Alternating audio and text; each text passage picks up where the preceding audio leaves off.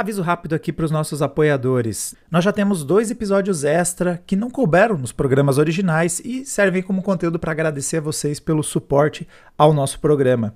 Recomendo fortemente vocês darem uma olhada, tem vários momentos muito bons que ainda bem a gente não vai jogar fora, vamos aproveitar nesses episódios. E para você que está aí maratonando e talvez até prestes a ficar sem conteúdo, temos essa novidade, você pode dar um pulinho lá no Apoia-se e, ao mesmo tempo que nos ajuda a produzir novas temporadas, também tem acesso a, nesse momento, já dois episódios extra para você. Então, ao mesmo tempo que você tem conteúdo adicional, você também ajuda na produção de futuros episódios. Então, me parece um bom resultado quando eu coloco isso na calculadora. A partir de R$ reais e você cancela no momento que você quiser, você tem acesso a episódios extra e também nos ajuda a produzir futuras temporadas. E Partiu pro show. Acho que a conexão do Marco foi tão ruim. Depois o sarrafo tá tão baixo. Mas vamos lá. E acho que você já até já ia adivinhar que a conexão. Tecnicamente o sarrafo tá alto, né? Não? Baixo. Sarrafo baixo que é fácil de pular. Ah, é que tem que pular, não tem que passar embaixo. Pô, jogo, corda bamba. Eu tava, pensando na, eu tava pensando na cordinha. Você, eu, eu, fico imaginando a competição de salto do sarrafo do jogo, em que o sarrafo vai ficando cada vez mais alto e o jogo vai ficando cada vez mais fácil. Yes! Não, é que eu tava pensando na cordinha mesmo. Diogo Furukawa registra o recorde de um quilômetro de altura no sarrafo que ele passou sem nenhuma dificuldade. Esse é o Você Não Precisa Saber, um podcast de curiosidades para quem quer estar informado sobre as coisas que não precisava. Episódio número 2. Paula Guerrinha, a hacker de asteroides. Então, o que eu trouxe hoje é que recentemente foi confirmada a descoberta do segundo asteroide troiano na órbita da Terra. Tá, pera. Vamos por partes. Você vai ter que. Você vai ter que é. A primeira é por que, que existem asteroides troianos? A parte 2 é por que, que já temos o segundo. O que é um asteroide então, troiano? Sério verdade, que tu não vai perguntar porque se ele tem uma forma de cavalo, não? não então, o asteroide troiano é, é um conceito que tipo, é um teorema do Ixi. Lagrange tipo, lá de trás, tá. ele tinha teorizado que existem pontos da órbita que são a órbita entre, sei lá, um planeta e o Sol, por exemplo. Tá. Existem pontos nessas na órbita da, da Terra ao redor do Sol, são estáveis. E deles podem capturar objetos. É onde a soma das forças vai ser é, meio que nula, assim. Sim, sim. E vai tender a capturar objetos, tipo pedras sim. e whatever. Uhum. Asteroides. E daí agora foi confirmada a existência do segundo asteroide troiano, e daí ele é troiano porque ele é como se fosse um. É meio stealth, assim, né? Ele tá, na, ele tá. Ele é um invasor na sua órbita. Tá. E daí foi confirmado segundo na órbita da Terra, mas já é sabido há muito tempo de outros asteroides troianos, principalmente na órbita de Júpiter. E é basicamente isso. Eu tenho, eu tenho que me preocupar com o asteroide troiano? É, teoricamente não, né? Ele entra na. Ele. É, aparentemente ele vai passar 4 mil anos nessa órbita. Ele é temporário. Ele... o conceito de temporário de 4 mil anos é bem relativo para mim e para esse asteroide, né? Ele entrou na órbita da Terra e vai ficar 4 mil anos e eventualmente ele vai, sei lá, sair. E daí eu não sei, talvez. Para qual lado? Talvez, é, uma, é uma parte importante. Talvez aconteça de ele vir na nossa direção, né? Eu não sei. Eu, eu não também sei, me dei, eu. Eu também me dei conta que eu preciso muito saber o tamanho dele. Cara, é, é grande. Mais ou menos um cavalo é de madeira de 20 metros de altura. População estimada. invasor. Sete soldados dentro. É. Aproximadamente um quilômetro de diâmetro. Ah, que ótimo! Né? Um tá, quilômetro de diâmetro. O primeiro era bem menor, assim. Daí esse segundo que eles encontraram tá. menor. Isso Mas foi é muito estranho. Descoberto quando? Foi no, em 2020, as observações, e ah. esse ano eles confirmaram que sim, realmente é um asteroide. E daí é muito estranho porque, assim, pô, você pensa na órbita da Terra, tá ligado? Você pensa que, tipo, a gente já sabe de coisas muito mais longe. Como é que a gente vai descobrir agora só, tá ligado? Que tem um negócio gigantesco de um quilômetro tipo, que tá rodando junto com a gente. Pelos próximos 4 mil anos. mil anos. E, tá ali guardando no caixão assim, não, assim, E vai saber há quantos mil anos ele já tá nisso, né? É verdade. Porque, tipo, sei lá. Cara, mas esse negócio que tu falou de, de a gente não, não, não, chegar lá de fora, assim, é, é visível, cara. Se não me engano, foi em 2012 a, a Terra quase foi atingida por um asteroide e a gente descobriu, tipo, três dias depois. Ah, Por causa que bom. o, o trajeto que tava que vindo, gente, assim. Não, eu fico surpreso que a gente descobriu, então. que a gente quase foi atingido. Pois é. Cara, tava sentindo estudo usando fralda, assim, porque, pô, dizem que foi um, um near miss, né? A, a assim, a, a, trajetória, a distância que ele passou da Terra era equivalente a um terço da distância da Terra e a Lua. Então, uhum. porra, é, em termos astronômicos é perto pra cacete, é, tipo, cara. do lado. Sim. Porra, imagina, gente. Sim. Foi quase Não, tangenciando o negócio. Dentro, dentro dessa, do, desses asteroides que passam muito perto, né? Tipo, abaixo da órbita da Lua, não sei se vocês viram o Apophis, que é tipo o asteroide, sei lá, que causava o maior medo, assim, da galera de algum dia eventualmente atingir a Terra. Hum. Tipo, atualmente eles recalcularam várias coisas e, tipo, eles calculam que durante 100 anos, tipo, a gente tá safo tá ligado? Hum. Mas é um asteroide, ele é grande, ele é do tamanho de um de três campos de futebol e a previsão, tipo, é, né, é, é que eu acho que é 2029, em 13 de abril de 2029, Cacete. ele vai passar numa órbita, tipo, abaixo da órbita da Lua, assim. Sim. Abaixo da órbita dos satélites que a gente usa para monitorar Cara, é, é, é, essa, essa, matemática do cara, do cara verem os astros e calcular a massa e a trajetória e falar assim, ó, daqui a 26 anos, 15 dias, 3 horas e tantos minutos, ele vai cair e vai cair aqui não, na palhoça, tá ligado? Cair, ó, os caras são muito e ele vai passar aqui 13 de abril, e 13 de abril é uma sexta-feira, 13. Ah, tá não, vai, isso aí é coisa de mandinar, cara. Esse cara aí assina tititi, cara. Tem cara que vai dar errado. Agora, falando desse lance de ah, o pessoal super entendido e não sei o que, um dos meus episódios favoritos do Science Versus uhum. é sobre asteroides assassinos, né? Os Killing Asteroids. Sim. E no programa eles conversam com vários desses especialistas e conta a história daquele que caiu na Rússia, lembram? Teve vídeo para todo lado, daquele uhum. asteroide que caiu na Rússia e os caras. Porque, óbvio, o russo tem câmera em tudo que é carro, ah, por causa das fraudes lá de seguro. Então caiu o asteroide tinha tipo 27 câmeras naquela esquina onde caiu o asteroide. E esse especialista estava falando que pô, os caras trabalham em conjunto com vários centros observatórios e tudo mais. Aí ele chegou na padaria onde ele toma café, aí olhou pela TV e aí soube pela TV que um asteroide tinha caído. Que é tipo o emprego dele. Porque ao mesmo tempo que o pessoal fica monitorando, escapa, tá ligado? Porque que nem o Marco tava falando, tipo, passou a, sei lá, quantos mil quilômetros da órbita da Terra, que em termos espaciais é errou por pouco. É, e aí eu lembro desse programa que o cara tem toda. Ele estudou a vida inteira, é um especialista, tem os melhores equipamentos, em contato com os melhores centros de pesquisa e ficou sabendo no jornal da manhã, matinal, enquanto tomava café, olhou pra TV. Aí quando ele leu a notícia lá que asteroide acertou, não sei o que, ele ficou abismado. tipo, ninguém ligou pra ele assim, o chefão dele assim ligou, ele tava lá tomando o cafezinho dele e olha só, devia estar tá lá, ó. Então, aquele treco que vocês não estavam nem cuidando, é. acertou a gente. Tá. Mas é, é Tipo, é muito estranho, mas no final faz todo sentido, né? Porque você pensar, porra, o espaço é gigantesco e, na real, é, são tudo corpos escuros, né? São, Sim. Tipo, não são corpos que emitem luz. Então, tipo, você tá lá olhando um céu preto, daí tem as estrelas lá e não tem nenhuma luz que vai te indicar que tem alguma coisa ali, assim, então. Exato. Pois é, o, o, o que tu enxerga, na verdade, quando eles estão procurando esses, esses corpos celestes aí, é a sombra que algum outro astro faz nele, né? É. E nesse caso de 2012 aí, que quase, quase chocou com a Terra era porque os telescópios que estavam monitorando, alguma coisa assim, estavam.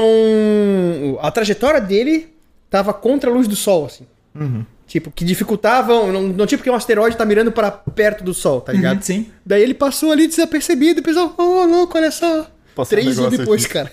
É, uma cara. discussão bastante importante sobre asteroides e que eu tô pensando muito nos últimos dias é porque quando eu comecei a ler, eu fiquei confuso sobre o que é asteroide, o que é meteoro, o que é meteorito, o que é cometa. Uhum. E eu fui ver a classificação de cada uma das coisas, né? E, tipo, várias das coisas, asteroide, meteorito, meteoroide e outras variantes, são a mesma coisa em estágios diferentes. E hum. eu cheguei à conclusão que a gente consegue. Sabe aquela música Meteoro, do Michel Teló?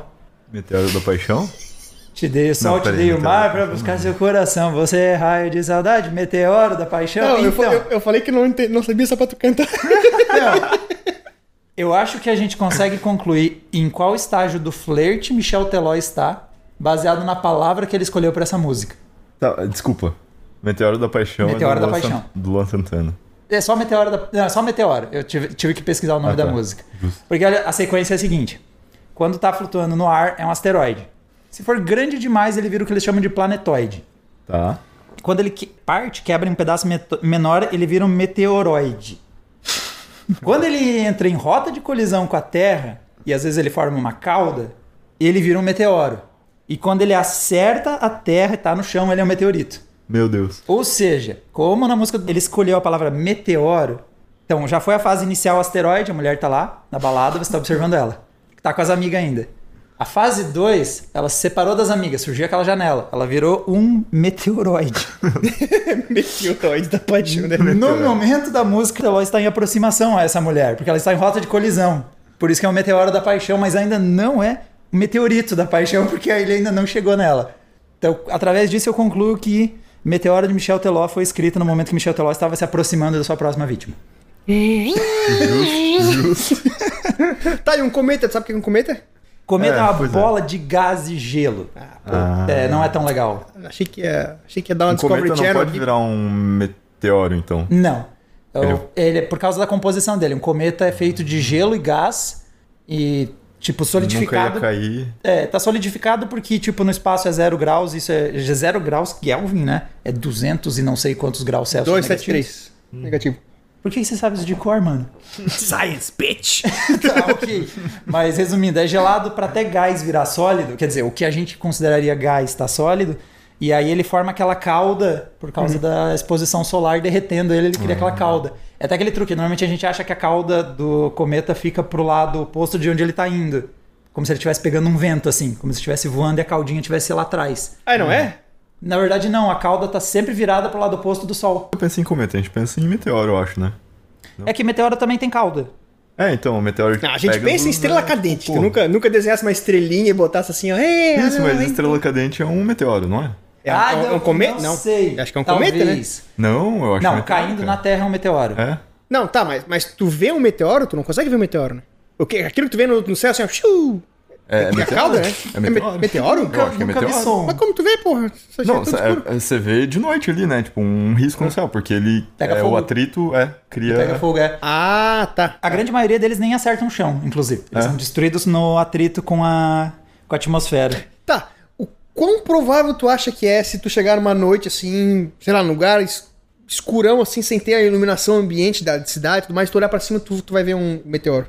Quão provável? ideia. Quão provável? Eu não faço ideia. Tinha, dá, dá um minuto, tu acha que tu vai ver um?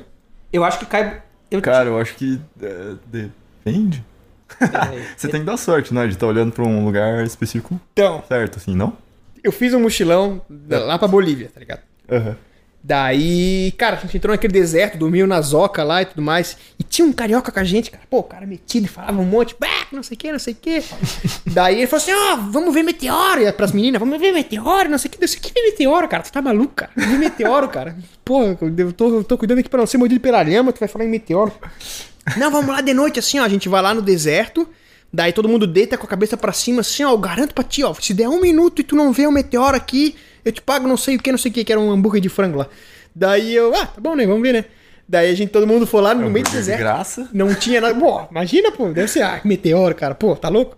Daí todo mundo deitou assim. Daí ele falou assim: um minuto, vai, falando agora. E assim, ó, é, é realmente, é, é gritante assim a iluminação do- dos corpos celestes quando tu não Você tem tá num lugar muito escuro. Porque não tem nada, cara. É um deserto assim, ó, tu não consegue nem ver, sabe? Nas É montanhas. aqueles lugares que dá pra ver a Via Láctea, assim. Sim, sim. É, se deve- deixar uma, uma, uma- uma câmera em time-lapse, o negócio assim, deve, deve ver umas coisas muito loucas, né? Aham. E passou, cara. Passou dois, cara. Eu falei, eu falei, eu falei pra ti, não sei o que, blá, blá, blá. Eu falei caralho, cara. Então, eu acho que a qualquer momento, claro, agora tá passando, mas a gente não consegue ver. Sim, mas sim. eu acho que é muito mais comum do que a gente pensa, cara. É, então, acabei de Até achar porque aqui. coisas pequenas, né? Tipo, É? vai É. entrar, pegar fogo ali. Segundo a você só vai- Cosmos Magazine, Ah. que eu acabei de pesquisar 30 segundos atrás, todos os anos a Terra é atingida por aproximadamente 6.100 meteoros, grandes o bastante para chegar no chão. Isso são os que chegaram no chão. É, então. Que chegam no chão. Então, o que Meu chegam no Deus. chão. São 17 por dia que chegam a tocar o chão e, portanto, virar meteorito. Porque agora a gente vai ficar distinguindo, distinguindo asteroide, meteorito, meteoroide, porque eu gastei muito tempo para entender a diferença para não usar isso. E, então nós temos 17 meteoritos, o que me incomoda é que a matéria não fez a distinção corretamente. E, então imagina que acredito que meteoros tenham ainda mais porque não tocam o chão, né? Porque normalmente Sim. eles são destruídos ainda na atmosfera, porque entrar na Terra não é fácil quem tá aqui embaixo, sabe? Sim. A gente tá aqui embaixo às vezes quer sair. Ah, falando em asteroides, vocês chegaram a pesquisar do mais famoso, que acho que é o mais famoso asteroide de todos, que é o asteroide Chix. Eu vou tentar, é um lugar no México. É o. Chicxulub. Não é o dos dinossauros lá? É, os dinossauros não chamariam assim porque eles foram extintos, né? Coitados. É, Eles iam ficar mó chateados. Mas é, o, é da cratera dos. Então, que eles estimam que tenha sido. né? É, fica na Chicxulub. É o nome do lugar. É o nome do lugar. o asteroide ganhou o nome do lugar onde ele aterrissou. Tá, justo. Os Né? mexicanos, a galera de Yucatán, ela tá. Ai, porra! Mano, Eu não olha- sei direito. Vocês falando de ver meteoros, né? Ele tinha de 5 a 10 quilômetros. Por isso que me preocupou ter um quilômetro. Aham. Porque, tipo, um só cinco vezes maior extinguiu a vida na Terra, tá ligado? Então, um, eu acredito que seja uma terça-feira bem ruim se esse treco de um quilômetro cair aí o teu troiano. Sexta. Sexta. É uma sexta. O cálculo é que é na sexta? Sexta-feira Sexta-feira 13. Ah, tá. Por isso, o homem. Não, não, você está me zoando que o, o mundo vai acabar quando a- o fim de semana tá quase chegando. Sim, porque o trabalhador não tem O sossego. su- trabalhador não tem sossego nem um dia, mano. Como? Tá, mas vamos lá. Ele tinha entre 5 e 10 quilômetros. E aparentemente ele era visível 60 horas antes de bater no chão. 60 horas, né? Foi 60 horas que ele era visível a olho nu. Eu não sei o quanto um dinossauro enxerga bem. Mas dava pra ver 60 horas antes que ele tava caindo. Pô, fiquei imaginando a família de dinossauro assim, o papai dinossauro. Olha lá! Faz um pedido! Bebê tiranossauro ali. Ah, tá bom! que mórbido, cara. Pô.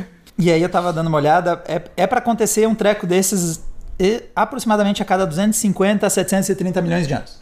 Vai cair um asteroide grande bastante pra estragar o dia de bastante gente. Então, galera de investimento de longo prazo, passou É. 60 milhões de anos, o próximo está estimado para daqui a 190 milhões. Não faça investimentos de longo prazo mais longo que isso, que pode ser um, um problema. Pô, acabou com a minha, meu tesouro direto pré-fixado.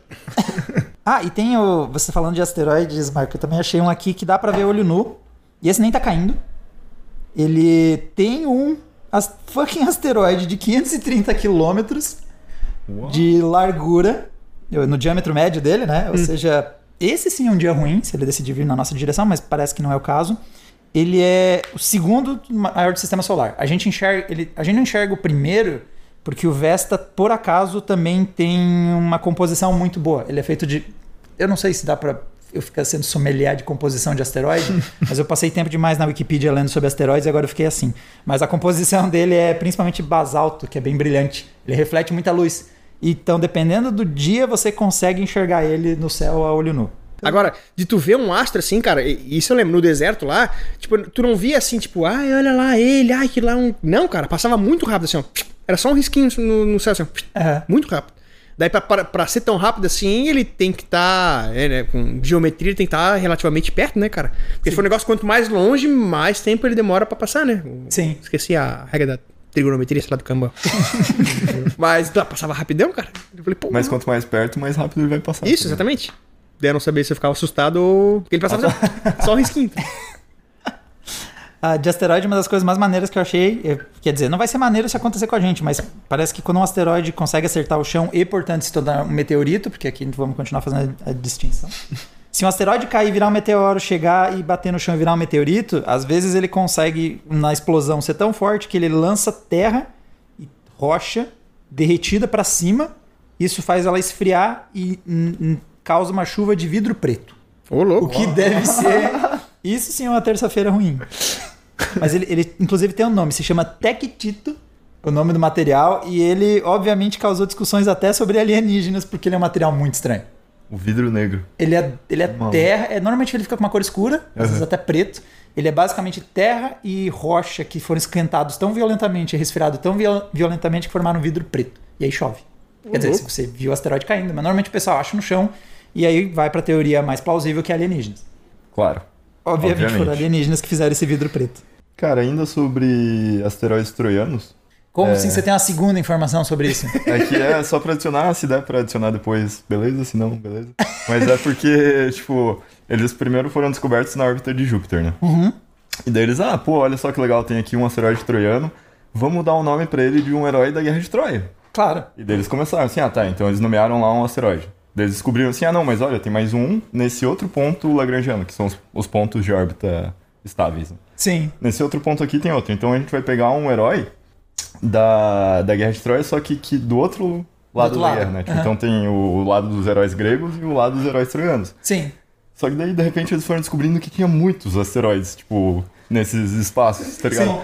E daí, e daí começou a faltar nome, tá ligado? Com certeza começou a faltar nome, porque daí você vai ver a lista de nomes, daí tem lá, tipo, o campo troiano. Patro, Patroclus tá errado, né? Porque Patroclus é grego. O- os primeiros eles nomearam errado. Eu não sei por que, eu não sei por que eles não começaram, tipo, tá, já que tá errado, então esse aqui é o campo grego e esse aqui é o troiano, né? Tá, Mas, beleza. tipo, eles têm dois errados, um de cada lado.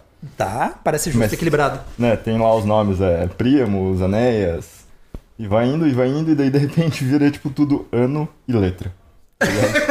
Cansaram assim. É, ah, mas- tipo, ah, tem aqui o Aretaon, e daí tem o 1999 RM11, o Nossa. 1999 TZ1. tá Aí, de- Ah, mas vocês não sabem, pode ter um soldado com esse nome lá, cara. É, exatamente, Diogo. Eu não acho que você tenha embasamento histórico bastante pra afirmar com certeza que nenhum soldado da guerra troiana se chamava esse nome de monitor aí. Eu acho que já tem mais é, asteroides do que heróis das da Guerra de Troia.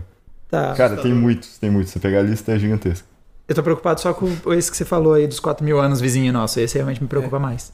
A preocupação. Agora eu sei o que que é. Então, o que aquele cara de Minas Gerais catou no chão e lavou, levou pra casa e lavou com detergente. É um, é um meteorito. Um meteorito. Ah, muito É um bom. meteorito. Beleza, vou, vou lembrar disso. Ai, mano, a nossa vida já tem sido tão difícil nos últimos anos pra gente ter medo de ser acertado por uma pedra que viajou milhões de quilômetros do nada caindo na nossa casa. Vocês estão ligados que é, esses, esses fragmentos, os meteoritos, é, é vendido assim, ó. É caríssimo. Caríssimo. É. Caríssimo, assim, caríssimo. Esse cara não deve estar sabendo o que ele tá lavando, cara. Cada grama que ele jogou pela, pelo ralo da pia lá, ele comprava uma casa, sei lá. Não, mas lavar. É... Ele continua sendo uns metais preciosos, assim, não? Sim, com certeza. mas Eu tô falando que, porra, a mão dele mesmo deve estar na Sabe qual era o plano? Tá, qual era o plano do cara? Ele ia cozinhar o treco. Por que, que ele lavou uma pedra? Pois né? É.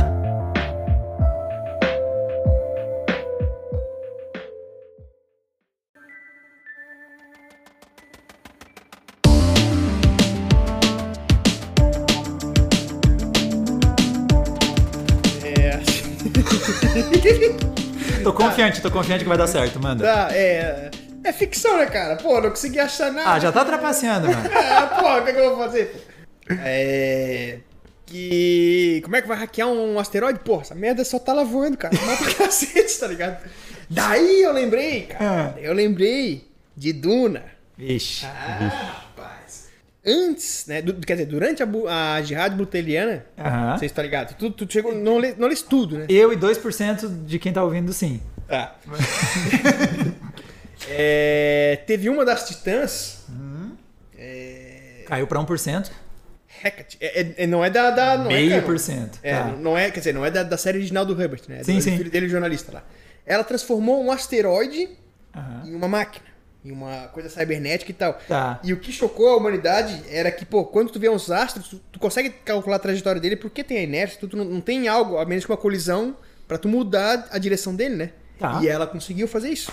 Pra botar a humanidade em ameaça. assim. Então, quem olhava de fora, assim, no, no mundo de Duna, via um asteroide, só que mudando de direção, indo pra lá, indo pra cá, e todo mundo, meu Deus do céu, o que, é isso? O que, é isso? e aí os caras que foram lá descobrir, foram lá e se mataram. Legal, ficção. A gente tem um asteroide voando do nosso lado por 4 mil anos e agora eu tenho essa informação nova. Que alguém pode algum dia ir lá e hackear ele. Exatamente. E desviar a direção de um pra asteroide. vocês aprenderem a hackear a Hackett, cara. Entendeu, pô?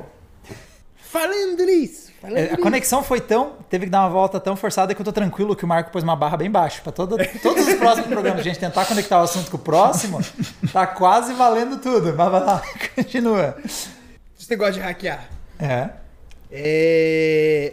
Vocês estão ligados? Eu eu falei pra vocês que eu tô começando a estudar programação, né? é. Aí tô... Daí começa a, a me bombardear um monte de notícia. E a notícia que me chocou, cara, semana passada, velho. Semana retrasada, quer dizer.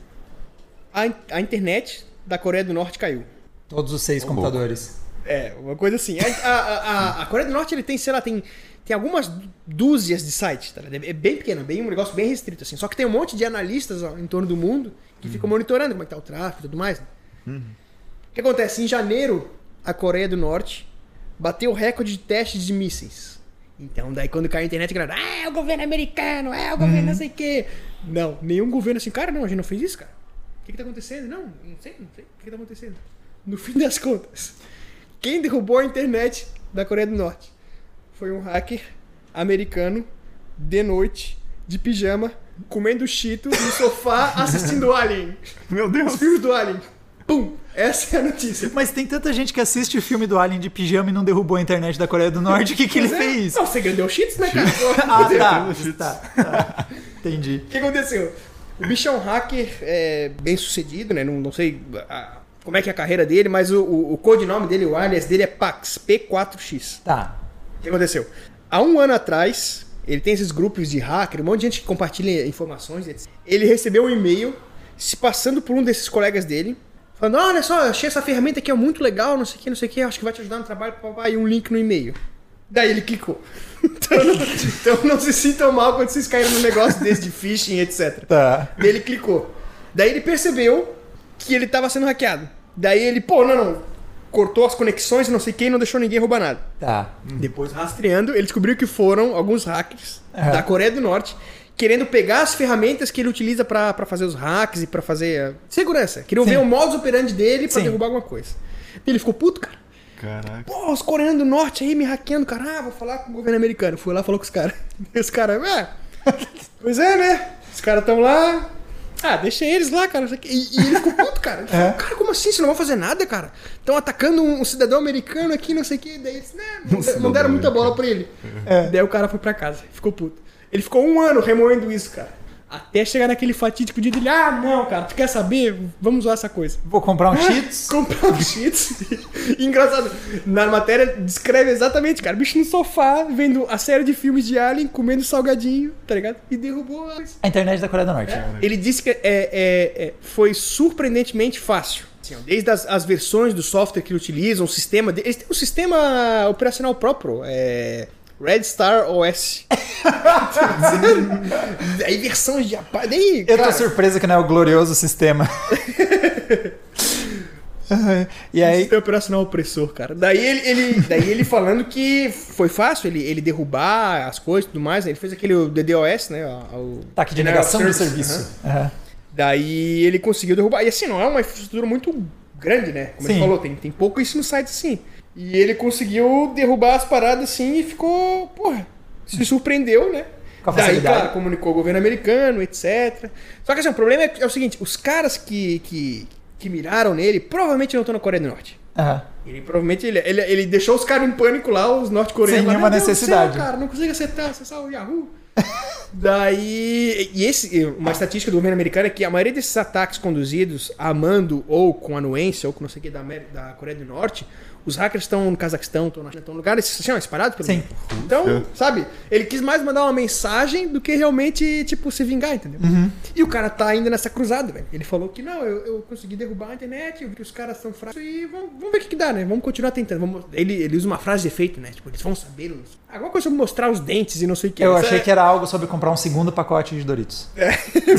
Ou, ou sobre liberdade. Oferecimento Doritos. Eu, eu já derrubei a internet de vocês e nem acabou o meu Doritos. Ou a, ou a frase de efeito dele é: Eu estou aqui para derrubar a internet de vocês e comer Doritos, e o Doritos acabou. Eu não sei se eu fico assim, pô, esse cara é foda ou os norte-coreanos estão fazendo sinal de fumaça pra jogar a internet, cara. Como assim? Um negócio tão vulnerável assim, cara, numa noite. Sabe?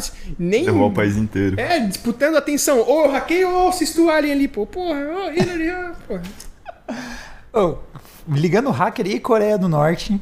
Aqui, de novo, é, nós vamos entrar numa guerra de versões, porque normalmente quando a gente fala de ataque hacker, é, nem sempre é, temos uma versão oficial, tem gente acusando pessoas de coisas e tudo mais. Mas, de acordo com o governo americano, né, pegando do lado deles, o- a Coreia do Norte invadiu. Você lembra do hackeamento da Sony em 2014? Não. Foi, foi, um dos, foi um dos ataques hackers mais que mais foram midiáticos, digamos assim. E o grupo que assumiu a autoria se chamava Guardians of Peace. E eles basicamente hackearam a Sony porque não gostaram de um filme falando mal da Coreia do Norte. Daí ninguém sabe onde é que são esses caras, né? Então, a- o timing era muito óbvio. Porque na época que saiu aquele filme com o James Franco e aquele outro paspalhão lá, o Ah, Se- o- Seth Rogen, o The Interview. Não. A entrevista.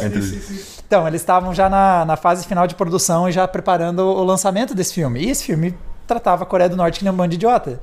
E esse, nesse mesmo time, esse filme estava sendo produzido pela Sony, esse grupo Guardians of Peace foi lá e hackeou o, o, o, o sistema da Sony. Só que os caras foram longe. Os caras derrubaram PSN, pegaram dados da galera que joga né, no PlayStation, que tem lá cartão de crédito, nome e tudo mais. Pegaram dados lá. Atacaram a Sony Pictures também, que era o alvo inicial, né? Mas pelo jeito a rede da Sony tem a mesma resiliência que a da Coreia do Norte. E os caras vazaram até e-mails internos com o diretor falando mal de Angelina Jolie, tipo, chamando ela de mimada. Quem fala merda por e-mail hoje em dia, cara? Tem que ser muito estúpido. Né? Com- sendo-. Ah, por favor, eh, quem manda, e-mail, eh, quem manda e-mails, eu gostaria de lembrar que fica uma cópia no servidor que mandou, no servidor que recebeu. Então, lembre disso antes de mandar e-mails. É tipo, você tá mandando um. Assinado um negócio escrito ali que você falou merda, tá ligado? exatamente, exatamente. Vou te contar um negócio, mas não fala pra ninguém. É, exatamente. segredo, segredo. Então, tiveram roteiros vazados do próximo filme do Homem-Aranha.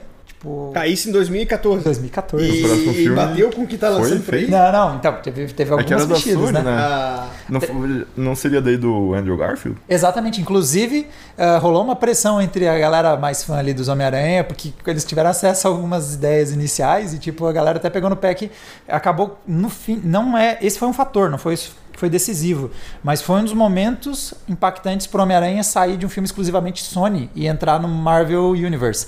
Não foi exclusivamente esse hackeamento, mas É, ao rolou. expor os planos futuros para os filmes, rolou uma pressão ainda maior da comunidade do tipo, Sony, para de cagar o Homem-Aranha. Pelo amor de Deus. Olha o que a Marvel tá fazendo e o Homem-Aranha tá aí. Pobre Andrew Garfield. Ele é- o Andrew Garfield é um bom ator. Ele era um bom, só- é, ele era um bom Homem-Aranha. ele não pegou um bom momento para ser o Homem-Aranha, É. né? Entende?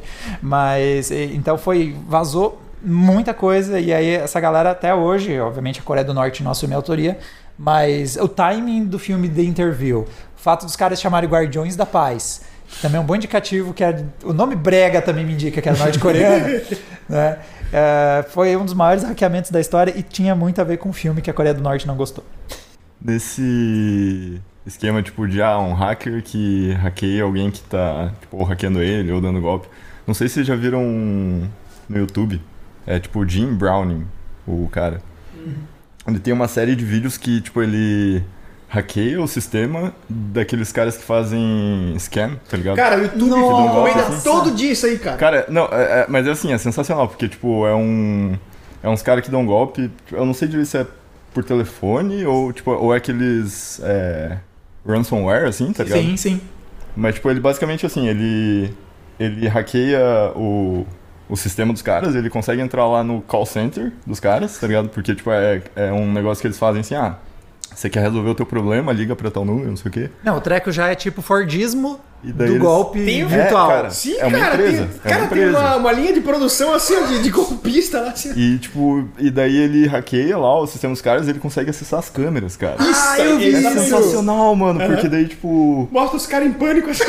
mostra, mostra os caras também, tipo, o dia a dia dos caras, tá ligado? Que é, tipo, chegar numa empresa de fachada, ir lá pros fundos, onde tem, tipo, umas salas de call center que eles ficam passando golpe nas pessoas, tá ligado? Senhora, seus dados, senhora. Eu preciso dos três dígitos, senhora. E, mano, é bizarro, bizarro. Aqui é legal a gente comentar que o nome hacker ficou mais famoso por esses momentos que a Coreia do Norte deci- decide derrubar a Sony, ou que vai alguém vai lá e rouba seu cartão de crédito, mas tipo, a, a vibe inicial do hacker era aquele conceito de você pegar um sistema e modificar ele de forma a ter um efeito, eh, ter mais eficiência. Da cultura hacker é aquela de você ter um sistema, você tem nem necessariamente só computacional, né? Mas pegar e aprimorar alguma coisa de forma inteligente. Por isso que ele tem essa, né? essa vibe hack, que é você corta, você tem essa, essa sonoridade, essa coisa de. Às vezes até de forma meio improvisada. Só que o que popularizou, e a gente vê que a língua funciona assim, o pessoal sempre visualiza essa coisa do hacker. E o lance do white hat acho também interessante, porque acho que tem muita gente que não tá ligado no lance do white hat, grey hat, black hat. Mas, tipo, são cores de chapéu, né? O branco, o cinza, o preto. Tem mais variação. Não quero nem entrar nas 200 cores. Esse treco parece um baralho de Magic em umas alturas. Mas, pelo menos as três que eu conheço já de cara é White Hat, que seria esse pessoal que faz essas, esses testes de invasão de rede, por exemplo, para avisar: Ó, Google, então, aquela backdoor ali, corrige esse treco aí. Ah, tem o caso de Grey Hat, que daí já é o cara que tá na zona cinza ali fazer trocadilho nem nada, mas já é um, um hacker que oscilaria mais entre o lícito e o ilícito. E por fim o Black Hat, que é o- a galera ali dos Guardians of Peace, essa galera que já é de o indiano no centro cara de call center, dinheiro, né? o cara de dar golpe e tudo mais. Tem essa galera que é só, tipo, porque eu fiz porque eu podia, porque eu consigo, tá ligado? Esses cara. são meus favoritos. É muito Exatamente, louco, cara. Então, deixa eu contar uma história. O Marco tava rindo desde a metade da minha frase anterior, mano. Cara, quando começou a falar de white hat, grey já botei um chapeuzinho preto assim na cabeça. Cara, tem umas três histórias, mas vou, vou contar a primeira. Vocês lembram da época do MSN? Nossa senhora, eu tava lá. Tá. Tinha até cabelo. Cara, eu lembro que tinha uma linha de código que tu fizesse a pessoa digitar, uma coisa assim de uma, sei lá, meia página assim de documento, que era um monte de código, etc. Se ela digitasse, tu conseguia abrir uma cópia do MSN dela. E ver todas as conversas, com quem ela tá abrindo a, a, a- a chamada, e não sei o quê. Cara, e naquela época você ficava, caralho, velho, que poder que eu tenho aqui, cara. Uma minha menininha que eu gosto. Ô, digita isso aqui pra mim, por favor. Daí Ela, ia lá, digitava e pronto, cara. Pum, copiava MSN assim, cara. Outra coisa que eu lembro, cara. Vocês já ouviram falar em Telnet? Não. o net? Cara, se eu não me engano, tá? Posso estar falando besteira, mas sei lá, em Windows 98, existia um programa pra tu criar cavalo de, de, de Troia. Tu ia lá, tu botava qual era a porta que tu queria abrir quando o cara acessasse, não sei. Caraca. E a gente ficava com, com os amigos trocando esses arquivos, cara. E eu conseguia, cara, a, a lista de comandos era bizarra. Tinha assim, ó, apagar o vídeo, desligar o teclado. ab- cara, essa, essa é maravilhosa, cara. Abrir um negocinho de CD, brrr, sozinho, cara. Cara, eu ficava, Deus! Eu ficava lá em casa, com meus pais são arquitetos, eles têm um. Já na, quando era, pô, bebê, já tinham dois computadores. Eu É. ficava hackeando um e o outro, cara, e ficava tipo assim. ah, Botava o comando lá pra abrir o CD. Abria o CD assim. brrr. Daí ficava com a galera do prédio do condomínio. Ô, cara, pega esse arquivo aqui, ó, ponto. tipo. Age1.exe. Ô, baita joguinho, cara. Pega aí, pum. Mandava pro cara e a gente ficava fazendo isso, cara, um com o outro, cara. É isso que você tá, isso que você tá descrevendo é o vírus, né? O que você tem que agir pra- pra acontecer. Tem que abrir um e-mail, tem que clicar naquele e-mail que o anexo é as fotos da festa ficaram ótimas.exe para dar uma olhada. Então, esse é o o vírus. Mas antes dos vírus tinha um tipo de ataque que era ainda mais zoado, que era o worm. Quer dizer, tem ainda o worm, mas ele é mais incomum porque ele é o pior de todos porque não precisa ter nenhuma ação na ponta do usuário.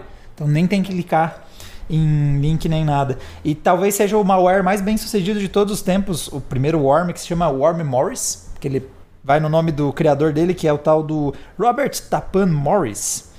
E ele tava nessa vibe do vou fazer porque eu tô afim. Vou fazer porque eu quero ver qual é. Ele estudava na Universidade de Cornell e aí ele desenvolveu um worm que ele se replicava entre os computadores em 1988. Então não eram muitos. Caraca. Inclusive ainda tinha conexão direta com a ARPANET. Não sei se vocês já leram sobre a formação da internet. Tinha a ARPANET e tudo mais. Então, ele conseguiu infectar estimativas é que ele chegou a 10% de todos os computadores existentes no mundo chegaram a ter o malware dele. Que naquela época davam 6 mil computadores. Não tinha tantos assim. Mas ainda assim, de 60 mil ele teria conseguido infectar ah, 6 mil deles. Só que deu ruim. Porque ele cometeu um erro na programação do, do vírus dele, do worm dele, que era o seguinte: ah, ele achou que de tempos em tempos ah, os administradores dos computadores e de rede podiam perceber que ele colocou um malware no PC. Então, para evitar que o, o malware fosse tirado, ele se replicava. Era para ele se replicar numa taxa de 14%. Mas ele errou a mão. E o malware começou a se replicar múltiplas vezes no mesmo computador até inutilizar o computador. Me. Aí o que, que ele fez? Então ele não apenas infectou os 6 mil computadores, ele inutilizou 6 mil computadores. E aí, numa numa janela de umas 48 horas, se eu não me engano, eles levaram para resolver o problema. E ele foi o primeiro cara preso numa lei que tinha sido criada em 86 sobre o uso abusivo de redes computacionais. Ele estreou isso, ficou preso acho que foi uns 3 anos por causa desse ataque que ele fez e ele perdeu o controle. Tipo, o computador era para ele perceber que já tinha a, a infecção e, e reduzir ali o número de reinfecção, ele errou a programação, o treco ficou se replicando constantemente e inutilizava o computador. De tantas vezes que estava rodando o vírus dele, o computador acabava não funcionando e aí ele estreou essa, essa série dos Worms, do, eh, dessas séries. É o principal ataque de malware, assim. Ele foi o primeiro a ser coberto pela mídia e tudo mais, foi um estreante na época. E os Freakers? Vocês chegaram a achar sobre os Freakers? São os meus hackers favoritos, mano. Freaker? Freaker. Eles são uma mistura de fone com freak. É, se escreve com PH de telefone, phone. Freaker de esquisitão, né? De é, freaker. E são os hackers que usavam apito para hackear sistemas telefônicos. Então, Me. o cara que ficou mais famoso. Lembrou? Eu sei, sei Essa quem é, história é quem é, muito quem é. famosa. E, mano, é muito Cara, louca, cara. Caralho. O, o, O mais famoso dele se chama John Thomas Draper. Ele ficou conhecido como Captain Crunch por causa do salgado do, Cereal. do cereal Captain, do que tem um mascote que é o Captain Crunch. É. Então, é porque ele usou um apito de cereal que ele modificou com a ajuda de um. Ele tinha um amigo dele que era eh, cego, então ele tinha um ouvido muito sensível. Aham. E eles modificaram um apito de cereal para fazer ele toar exatamente a 2600 Hz. Que nessa frequência a rede de telecomunicação americana validava a ligação. Então ele pegava esse apito e fazia ligações até inter- eh, intercontinentais e tudo mais, porque assim que ele apitava, esse era o exato tom que liberava a linha. E ele fazia ligações gratuitas. Cara, um apito de cereal. E até porque, por conta dele, eles tiveram que mudar totalmente o sistema de telecomunicações de forma como eles validavam. Porque cá entre nós é só acertar o tom e você tem ligações de graça. É um sistema bastante frágil. Porra, internacional. O cara tá nos Estados Unidos ligando pra Alemanha, velho. E naquela década de. Só assim. Pu, pu, pu, com o apitinho, cara. Não, imagina o custo, que era uma ligação dessas internacional. Porque é, naquela época a telefonista tinha que ficar na net. É. Conectando fisicamente os cabos, Sim, né, cara? alguns mais antigos eram desse. Nossa, tinha que conversar Nossa, com o mas isso aí telefonista. é não, mas esse é. antigo. é Não, mas anos o quê? 80 não, acho que anos 80 já estava automatizado, é. Ah, não, não tinha mais as, as. Como é que é as minas que faziam isso? Normalmente eram mulheres. Telefonista, né? É, Que o cara ligava lá, eu Tá, queria eu falar tenho- com tal pessoa. É, Ah, exato. Não, deve ser automatizado pelo fato de que a frequência enganava o sistema, né? Ou ele tinha um É, apito verdade. e ele, na verdade, ele é, é aquele a flauta mágica e ele hipnotizava a assessorista. Ela fazer ligação gratuita. Aí é conectava o cabo. Bando de cobra com. com telemarketing. Ai, ai, todos os assessoristas eram cobras. E aí você tocava as frequências corretas e aí elas faziam as conexões sem te cobrar nada. Quando a gente queria entrar sexta-feira, depois da meia-noite, só que não podia ficar até depois da meia-noite, a gente pegava os travesseiros e botava em volta do CPU assim, ó, pra ele não dar aquele. Ah, não. Tipo, claro que não acordava todo mundo, né, cara? E era um barulho, não é um barulho que sai no teu som, no teu fone. Sim, de boa, não, é. Discador pop, tá ligado? Ô, cara, que, que infância boa, né, velho? E que ideia estúpida o computador fazer o barulho como se estivesse tendo um derrame eletrônico Pois pra é, conectar cara, na é. internet, né? Pois é, cara, isso eu não, entendi hoje, cara. Por que desse negócio aí, cara? Da descagem, não sei o quê. Não, eu entendo até a parte do. Beleza, aí tudo bem. Aí de repente entrava naquele modo. Mano, o que, que é isso? É estática, velho. Cara, agora eu fiquei, agora eu fiquei pensando. Esse será que se eu pegasse minha flautinha com tom certo, eu ganhei internet de graça?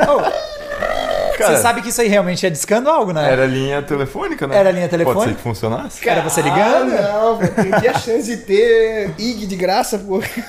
Inclusive, quando você tá. Quando tem aquelas coisas telefônicas que vai, aperte dois para não sei o quê. E aí você aperta e faz. "Quê?" Ah, o tom. É o tom, o sistema entende que "Quê?" é a opção 3 e aí ele diz: Ei, esse lance de som dá pra afinar violão? Esse, acho que todo mundo que tem violão já sabe esse truque, mas é que talvez tenha uma galera que não conheça, mas tem o tom do telefone é uma das cordas na afinação tradicional do violão, a mais tradicional, a mais comum do violão. Uma das cordas tá no mesmo tom que o telefone faz quando ele tá lá. Tu, tu, Ah, chamando? isso, exato. Aquele som. Minha imitação foi perfeita. Por isso que o Marco descobriu. Mas tem um dos sons que é uma das cordas, bem certinho. Aí você pode afinar com um telefone. Se você tiver um telefone em algum lugar próximo de você. Mas hoje em dia, hoje em dia ele faz? O quê?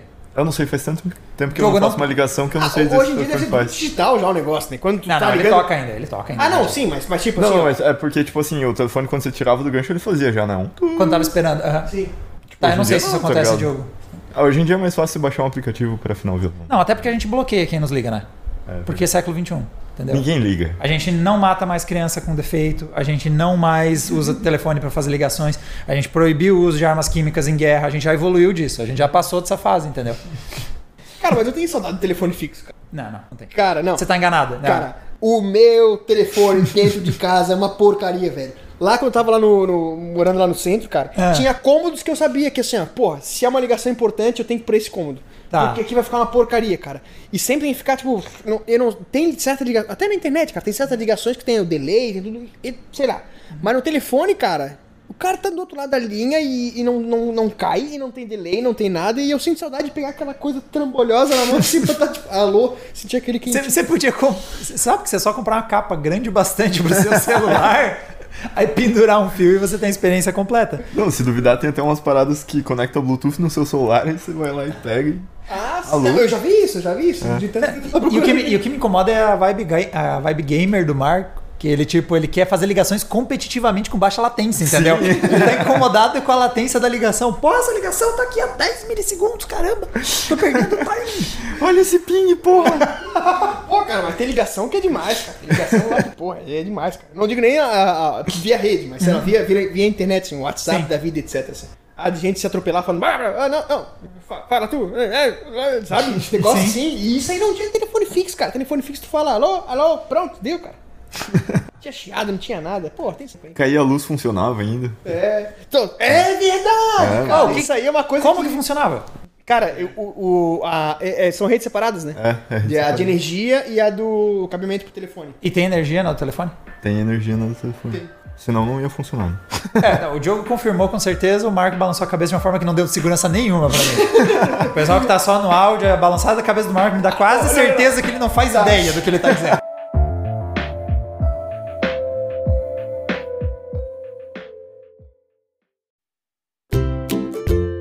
Pessoal, como alguns de vocês já devem ter percebido, esse show ele é gravado com um misto de uma pesquisa prévia e um pouquinho de improviso na hora, na medida que a gente vai conversando. Então, naturalmente, acaba escapando alguns erros, algumas imprecisões, especialmente na parte em que a gente sai que- das anotações e começa a tentar lembrar material que faz mais tempo que a gente leu. Por isso que tem algumas correções do primeiro episódio, então, pra gente trazer. A primeira delas não é exatamente uma correção. Quando eu tava falando de que um imperador teria se aposentado ou saído do poder, ou um tirano teria, né, na Roma Antiga, deixado o cargo, eu não consegui lembrar o nome de quem era, e o nome do figura é o tal do Sulla. Ele foi um ditador ainda na República Romana, teve um poder extremo, controle total ali do, de Roma naquele período, e quando ele terminou tudo que ele queria fazer, se- diferente de vários dos outros que a gente listou no episódio anterior, ele se aposentou. Foi viver numa vilazinha no interior com a família dele e basicamente encher a cara e farrear. Esse foi o fim da vida dele. Na verdade, o fim da vida dele foi provavelmente alguma coisa relacionada com o fígado, e acho que vocês já estariam mais ou menos adivinhando qual era o fim dele quando eu contei o, o padrão de vida dele. E a correção é, na verdade, um palpite do Marco, ou uma memória dele chegando bem perto de acertar. Quando a gente estava falando do conflito mais longo de todos os tempos, ah, guerras entre romanos e persas são sim é um dos conflitos mais longos, inclusive nas listas que encontrei, ou ele tá em quarto ou tá em segundo lugar, dependendo de que, que uso de referência. É um conflito que durou 681 anos e começou entre romanos e os partas e durou tanto tempo que terminou mais ou menos ali entre os bizantinos, que são os romanos do Oriente, mas já é uma civilização bem diferente, apesar de serem romanos também, versus os sassânidas. Então, tipo, o conflito durou tanto tempo que quem tava de cada lado chegou a mudar, foi um conflito que não deu em nada. Basicamente foram pequenas vitórias territoriais para cada lado, mas no fim das contas mostra como ficar brigando não leva a nada. Não, tipo, nenhum dos lados teve nenhuma vantagem esse tempo todo. E se você ficou curioso, o maior conflito, ou pelo menos a sequência de conflitos constantes mais longo, é chamado de a Reconquista, também conhecido às vezes como as Cruzadas Ibéricas. Durou 781 anos e é aquele conflito ali na Península Ibérica entre cristãos da Europa versus ah, árabes, muçulmanos, galera vindo ali da África. Eh, Tinha algumas motivações religiosas, mas não exclusivamente religiosas, também tinha disputas territoriais. Esse foi o conflito mais longo da história e, como o título diz, a Reconquista, ele foi um pouquinho menos inútil do que o conflito romano-persa. Teve pelo menos algum resultado para alguém. Se você tiver alguma correção ou quem sabe algo para adicionar nos conteúdos que a gente fala por aqui, não deixa de entrar em contato com a gente. É vcnprecisapodcast@gmail.com ou procura a gente nas redes sociais. Você não precisa saber podcast. É fácil de você encontrar e com certeza vai ser legal a gente adicionar aqui no programa. De volta pro show.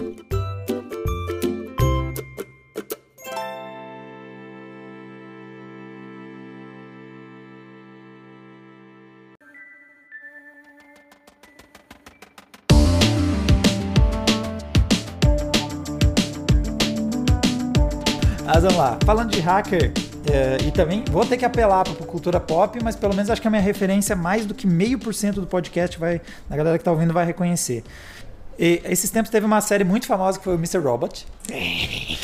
É, é a única conexão possível. Eu desafio alguém a fazer outra conexão possível. Não, não me julguem, eu vejo olhar. É uma ótima conexão, cara. Obrigado, obrigado, muito obrigado. pra pensar nela assim, pô. Não, é, pelo menos ela é uma referência a uma série que ganhou 6 M's e não a um trecho de um livro do spin-off de Duna, tá? Então mais gente vai conseguir ver a conexão.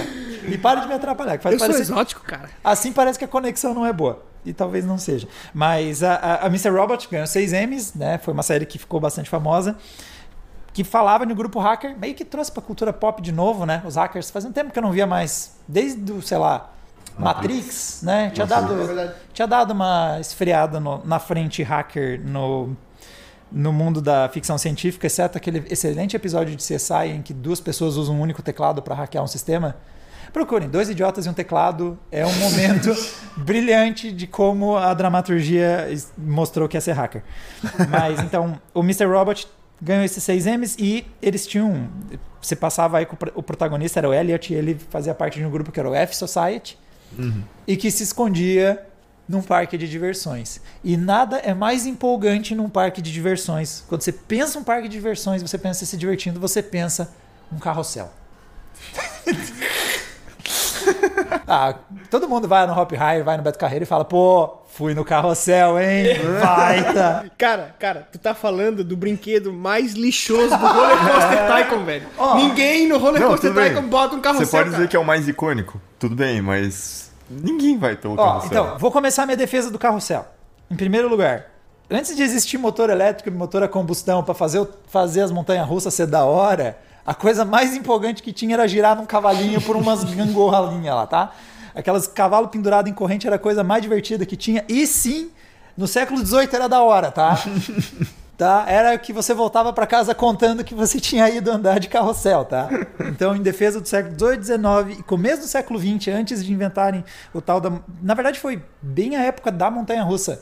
Até aquela época, carrossel era brincadeira de, criança, de adulto também. Era Caralho. tipo para todas as idades. E, e muitos desses parques de diversões, essas feiras, era realmente a atração mais legal. Eu sei. Imagina um carrossel assim, ó. Você só pode entrar no carrossel se você estiver nessa altura do sarrafo. E aí o sarrafo, você precisava passar por baixo. Ai, e aí, nessa época aí, os bons tempos em que a gente tinha telefone em casa, segundo o Marco, gente tinha linha, né, tudo ali de escada e tudo mais. ah, nessa época que ainda não existia motor a combustão e nem motor elétrico ou a vapor, né? Esse século XVIII, tempos bons, tempos deixam saudade aí. ah, normalmente é, a tração era feita por animais, então você colocava um burro, colocava um- uma vaca, algum animal ali para puxar, ou criança pobre. Normalmente você colocava crianças de baixa Eu, renda. eu ia falar assim, tá, mas se você tem o cavalo, você tem o burro, por que, que você não, não sobe no cavalo e no burro? E, é, né? Diogo, tá tarde para essa pergunta. A gente já, já- essa altura todo mundo tá não, até não, mas tudo do bem. Agora, a- no momento que você colocou crianças pobres, tipo, tá, tudo bem, você não vai montar numa criança pobre. Século, Eu fiquei pensando, caralho, que, que obscuro, Mas meio velho. pesado, né? Porra. É, século XVIII, mano. As que não estavam empurrando carrossel estavam cavando carvão, mano. Mas, não, o que acontecia era assim: era bem comum é, você ter crianças que não conseguiam pagar pela volta no carrossel, puxarem o carrossel para poder andar nele depois. Nossa. O Então, famoso lavar a louça no, no restaurante. É. É tipo isso. E é, essa prática tipo, era tão comum de pôr criança pra fazer o carrossel andar que tipo tem. um- Eu não sei se vocês leram esse livro. Esse é um clássico do, do romance brasileiro, que é Capitães de Areia, do Jorge Amado. Capitão de areia, capitão de areia. Era uma novela isso? Não, tem a música, pô. Garota abandonada na Bahia, capitão de areia. Cantado por um bode. Se eu não entendi. A novela eu acho que é Mulher de Areia, né? Ah, tá. Oh, ruim, ruim, ruim. Perdeu, perdeu. Tá, e o Jorge Amado não é que escreveu Mulheres de Areia também? Não. O que, que tá acontecendo com isso? A gente perdeu o controle disso. Mas vamos lá. Ó, vocês Eu só li os resumos dos livros do vestibular. Mas ó, pra vocês verem como vocês tratam mal o carrossel e ele já teve mais respeito, ó. Eu até peguei um trecho pra provar pra vocês como o carrossel era badalado, cara. Porque apareceu no livro um trecho em que as crianças chegam a um parque na cidade. É, Deixa eu dar um pouquinho de contexto. Capitães de Areia conta a história de crianças sem, que viviam na rua e que faziam co- pequenos crimes. Né? Eram os, eram os, os ladrãozinhos assim de rua, criançada que não tinha pai nem mãe. É, o livro é meio pesado. Eu tô dando uma vibe boa pro podcast. Mas é, chegou um carrossel na cidade que se chamava O Grande Japonês. E aí a criançada queria ir no carrossel. Era a atração da feira que estava rolando, eles queriam andar no carrossel. E aí, ó, pra você ver esse trecho aqui, ó. Os meninos nunca haviam tido a chance de estar no carrossel. Sem pernas, que é o codinome de uma das crianças. Certa vez, conseguiu dinheiro para ir no parque de diversão, mas foi barrado por estar vestindo farrapos. Com raiva, meteu a mão na bilheteria do parque e saiu correndo, sendo chamado de ladrão com cinco vezes mais dinheiro do que ele ia usar para pagar o carrossel. No entanto, ele preferia ter conseguido andar. Tá vendo? Naquela época, Ok. O pessoal respeitava o carrossel. Não é essa coisa aqui. Mas Então- é porque daí você tava falando de um escritor romantista, né? Ah, pronto. É. Tipo, romantizou o negócio. ali, Não, né? Pô, eu- daqui a pouco o Diogo vai acusar. Jorge Amado de ter ações nas empresas de carrossel e tá distorcendo a realidade daquela época. Não, e, e é engraçado que no livro os meninos contam uma história é que tem um dos meninos que jura que andou com o grupo dos Lampi- do Lampião. Ele conta histórias do grupo do Lampião.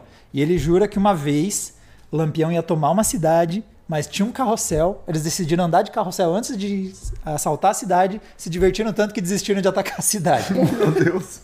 Meu Deus, Jorge Amado realmente era muito fã de carrosséis. É, não, aquela época, é, o, pessoal de hoje em dia não respeita esses brinquedos. é, mas ele já foi realmente o, o brinquedo mais é, badalado. Eu tô chocado com isso aí, cara. Porra, vou botar a polícia na rua, vou botar a barricada. Não, cara, bota um carrossel assim na cidade. Tá safo de invasão.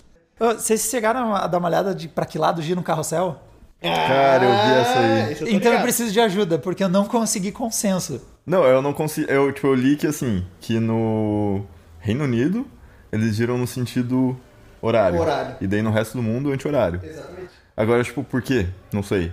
Consegui provas, é, sei lá, Eu sei que é. de que realmente é assim? Não. eu vi umas fotos Mas, e parece então, que é eu vi- verdade, tá ligado? Cara, eu vi que olhando. Primeiro, puta merda digitar carrossel e procurar no Google Imagens e ver 6 mil fotos daquela novela de criança.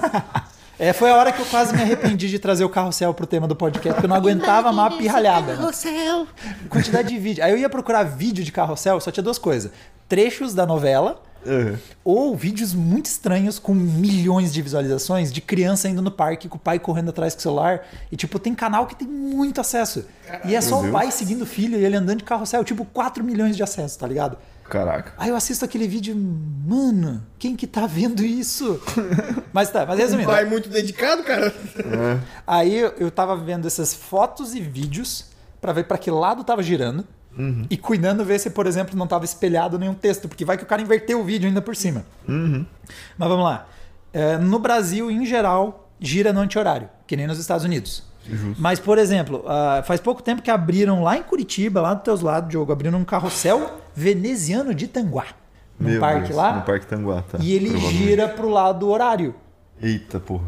Tudo Porque errado. sim. Tudo errado. Não, então, eu não cheguei a nenhum consenso. E a única, o único argumento sobre lados que giram o carrossel, eu achei uma resposta no super site Yahoo Respostas, super confiável, fonte assim, ó, topo de linha, em que uma pessoa responde: eles giram no sentido anti-horário para não soltar os parafusos. Só que o fato de que existem carrosséis que giram no sentido oposto e eles não constantemente desmontam fazem eu acreditar que não é esse o motivo que eles giram. Parece meio Miguel, né? Né, O cara, uma, foi o Miguel do Marco quando ele balançou a cabeça dizendo: Sim, tem energia no telefone? Tem. Certeza? Tem que ver, tem que ver isso aí, tem que ver isso aí. Não, mas eu tenho certeza que essa não é a resposta, porque senão ia constantemente desmanchar os carrosséis no outro sentido. Cara, eu, eu, eu sei que tem historiadores de carrossel Aham. que eles conseguem identificar justamente por causa disso. De onde que ele é baseado no lado do cavalinho que tá mais gasto. Então, se ele gira para um lado, esse é o lado onde o pessoal tira foto, onde o pessoal mete, onde, por onde eles sobem. Então, esse lado tá mais gasto, então ele gira nesse sentido. Então, ah, é britânico. Ah, não sei quem, então é de não sei quê. Não, não necessariamente que esteja localizado lá no Reino Unido, mas se é produzido sim, lá sim. e vai parar em um Hamburgo, vai parar em algum lugar, sabe? A origem desse carrossel. Só pelos desgastes que eles têm, cara. É, então, uma coisa Eu que eu tinha acho. lido também da questão do detalhe que eles dão, né? Tipo, ó, Isso, você pega assim, ah, o cavalinho, ele é mais bem detalhado no lado que vai estar pra fora, né? É, exatamente. Que vai estar sendo mostrado. Do outro lado ele é vesgo, daí- todo cansado, pega, é tipo aquele desenho do cavalo que a metade é, tipo, super bem feita e daí vai ficando pior, tá ligado? Cansou, tá ligado? Você sabia que o lado bom do cavalo tem nome? Eu achei em inglês, eu não consegui descobrir o nome em português, mas aparentemente ele é chamado de romance. O lado bom do cavalo no, par, no carrossel Ele tem um nome, é o romance. E realmente, eu tava procurando sobre isso, encontrei um podcast falando sobre carrossel, porque minha vida ficou bem triste depois que eu escolhi esse tema. E realmente, encontrei, o podcast conversava com uma pessoa que era especializada em fazer carrossel. E eles que realmente tem um esforço muito maior para um dos lados do cavalo, que vai ficar para fora, uhum. e o lado de dentro, o acabamento é todo nas coxas. o cavalo realmente é feio pro lado de dentro, porque ele só precisa ser bonito do lado de fora. E aí esse lado de fora tem esse nome romance que eu não sei como é que se traduz para o português, mas eu achei num site em inglês. Então, uhum. e você sabe qual é o lado que gira, baseado em qual lado tá mais bem feito do cavalo para ficar bonito para as fotos, basicamente. Final de 1900, 1800 ali. Quando o carrossel era respeitado, bons tempos esses. olha, olha como era respeitado. Os médicos recomendavam as pessoas andar de carrossel para melhorar a circulação sanguínea. Tu imagina o quão violento não deve ser os cavalos lá de fora. Sangue vazando da pessoa. Não, tem que melhorar a circulação. Pega o cavalinho da ponta lá e toca a bala. Ai, ai. É, eu espero que as crianças estejam empolgadas para puxar hoje. Fica bem ruim. Eu, é, é, eu introduzi uma vibe ruim para esse podcast, tem que cuidar com as conexões que eu faço.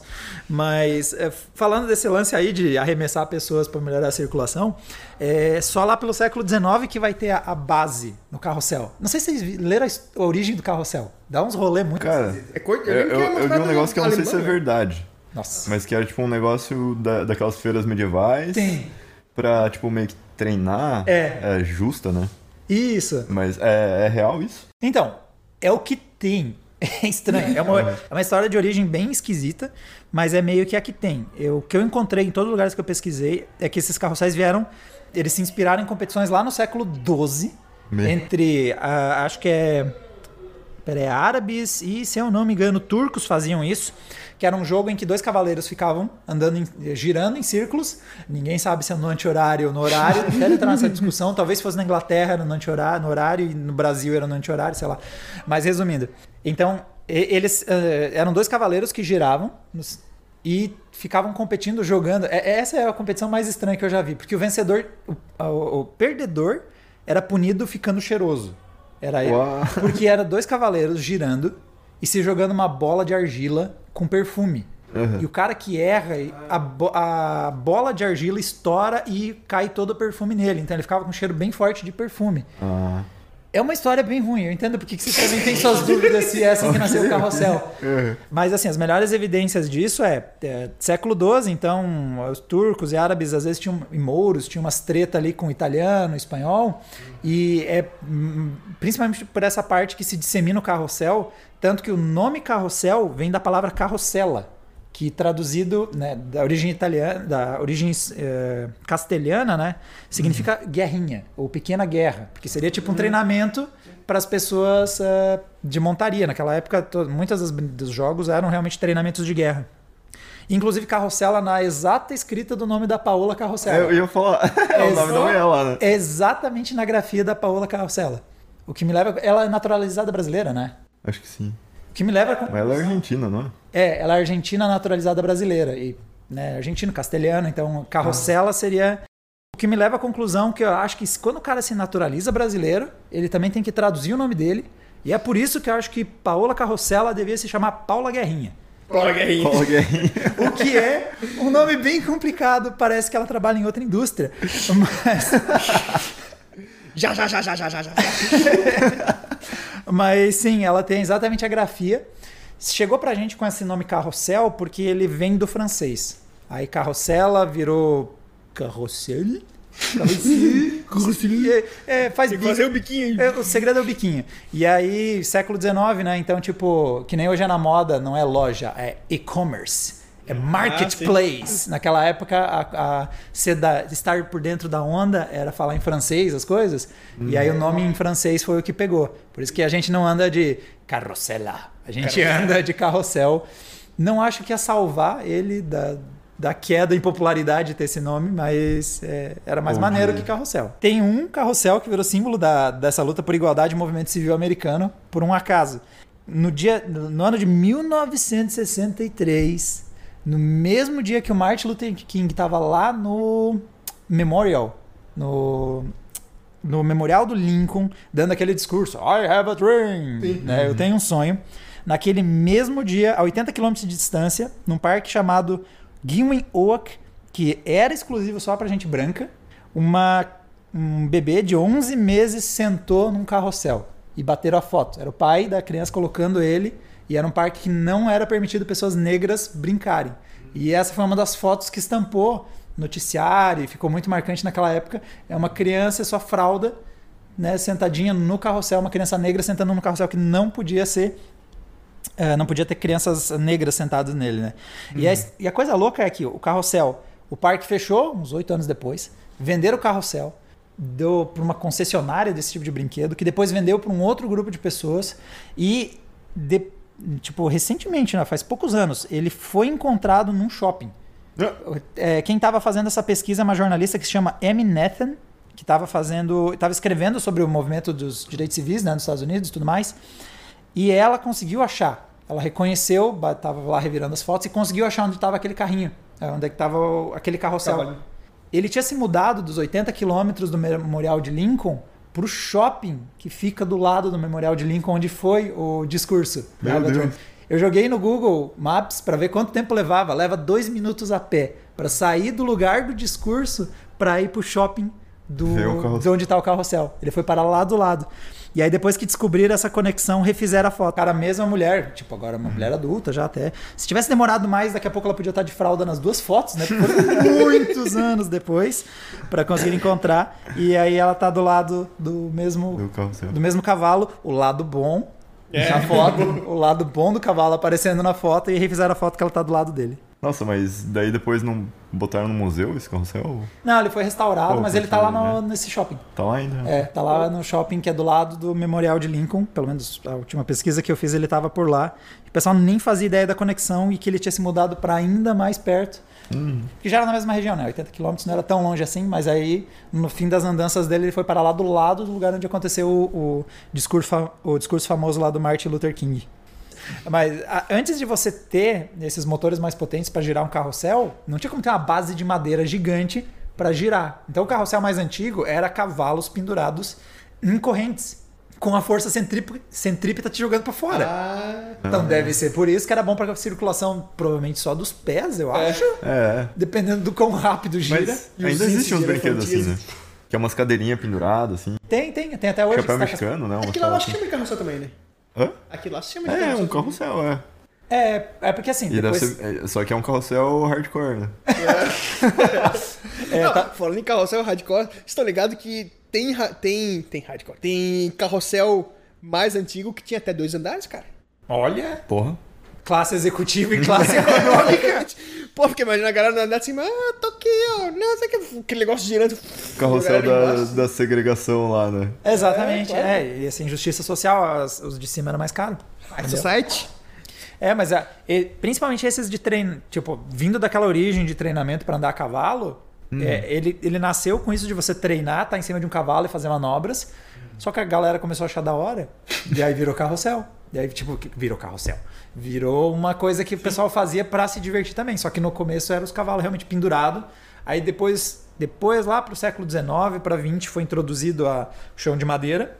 E aí depois foi introduzido esse movimento de subir e descer, que é mó emocionante, mas aí as montanhas russas estragaram tudo.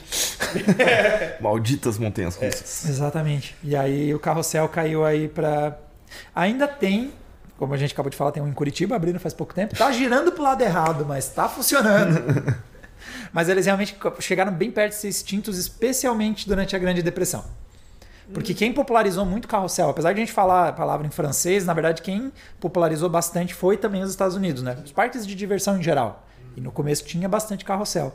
Mas principalmente com a depressão ali dos anos 30, praticamente desapareceu os carrossel. E aí, quando surgiu brinquedos mais legais, e transformaram ele em nicho de brinquedo para criança, daí o coitado quase foi extinto. Tu falou esse negócio de eles quase desaparecerem. Na Segunda Guerra, eh, os britânicos desativaram quase todos os carros que eles tinham lá. Não pra... parecia uma prioridade. Pois é, por causa. Não, olha só, por causa pra do. economizar recursos. War effort, exatamente. Pra, uhum. pra economizar isso aqui, juntar os materiais isso aqui. Aí eles deslocaram as crianças pra onde? eles colocaram fazer bala, né? pra fazer bala. É. Daí, Churchill foi lá e mandou reativar tudo para melhorar a moral dos soldados. Aí os soldados com roupa e tudo.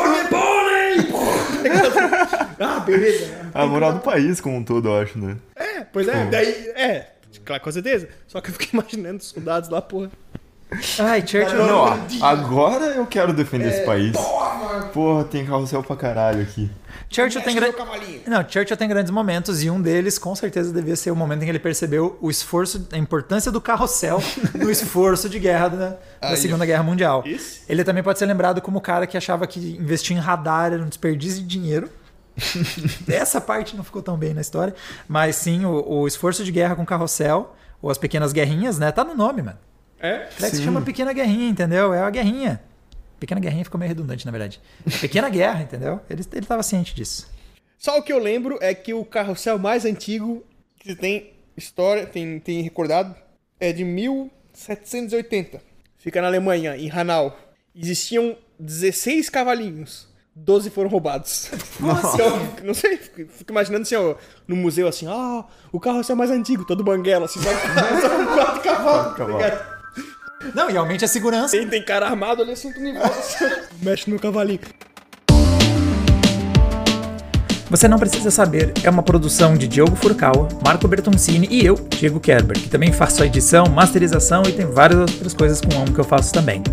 Correções ou sugestões e contatos podem ser feitos por vcnprecisapodcast@gmail.com, que também recebe pix para quem quiser apoiar o projeto. E falando nisso, para quem quiser ajudar na produção de mais episódios, temos um Apoia-se, disponível no apoia.se